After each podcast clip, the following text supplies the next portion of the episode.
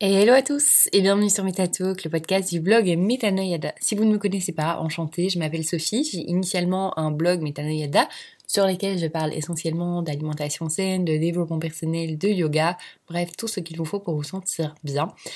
Et pour euh, l'épisode du jour, eh je vais vous parler de 5 conseils healthy pour euh, les repas de fête. Alors, globalement, vous pouvez écouter ce podcast euh, en temps de fête ou pas, mais en tout cas, sachez qu'il y a 5 conseils à garder en tête pour profiter pleinement de, des fêtes où j'entends il y a de la nourriture, hein, sans vous poser la moindre question. Ces conseils vont vraiment vous aider à profiter des fêtes euh, et de ce qu'elles sont vraiment. Donc passez du temps avec vos amis et votre famille, parce que personne n'a envie de se prendre la tête.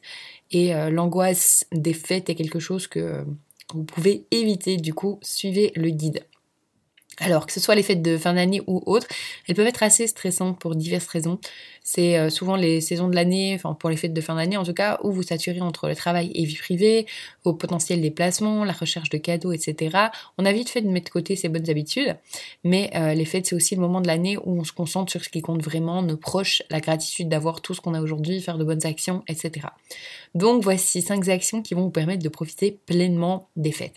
Première chose, manger consciencieusement. Alors manger en toute conscience est une pratique qui euh, nous connecte plus à notre corps et à notre esprit lorsque nous mangeons ou que nous choisissons notre nourriture. Pendant les fêtes, la meilleure manière de pratiquer la nutrition consciente, c'est de vous demander si vous avez vraiment faim et ce dont vous avez réellement envie. Vous pouvez voir ce cocktail parce que vous en avez réellement envie, euh, enfin, vous voulez boire ce cocktail parce que vous en avez réellement envie ou parce que ça fait partie d'une conversation sociale?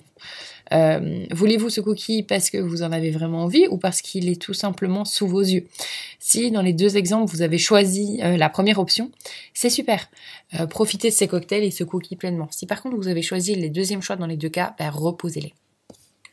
Deuxième chose, soyez présent. Plus vous serez présent, plus vous serez vous-même et plus vous serez présent pour vos proches. Pour ces fêtes, essayez euh, vraiment d'être avec vos proches et vos amis et non au bar ou près des desserts. Très souvent, les fêtes euh, sont associées à la nourriture. Une fois que vous en avez conscience, vous allez vous déconnecter de ça et euh, reconnecter bien plus avec toutes les personnes qui vous entourent. Troisième chose, avez-vous vraiment faim? Vérifiez en permanence votre satiété. Ça peut paraître bizarre, mais avant d'avaler quoi que ce soit, posez-vous la question de savoir si vous avez réellement faim ou si c'est simplement par envie ou parce que c'est devant vos yeux.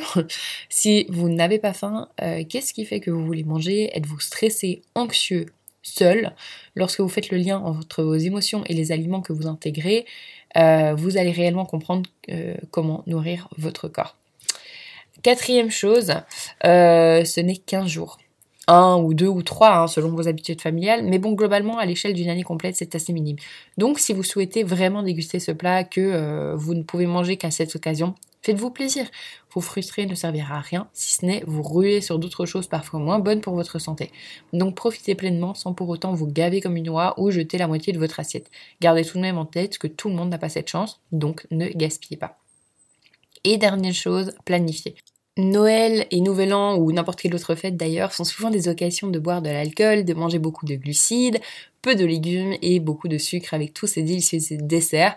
Bref, on sait qu'on n'aura pas nécessairement l'assiette très équilibrée. Du coup, personnellement, durant tout le mois de décembre, euh, parce que pour ma part, c'est vraiment les fêtes de décembre, la semaine avant et la semaine après, je mange bien. Ça ne veut pas dire que je mange deux carottes par jour uniquement, euh, que je mets l'accent sur plus de légumes, plus de fibres, etc.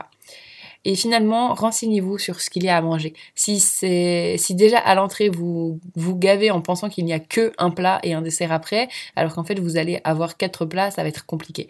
Ça vous permettra de manger en plus petite quantité, mais au moins vous pourrez manger de tous les plats et honorer les talents de cuisinier de votre hôte ou les vôtres, si bien entendu ça se passe chez vous. Voilà, j'espère que cet épisode vous aura plu. Si c'est le cas, n'hésitez pas bien sûr à me le faire savoir comme d'habitude. Et puis moi je vous dis à bientôt pour un nouvel épisode. Salut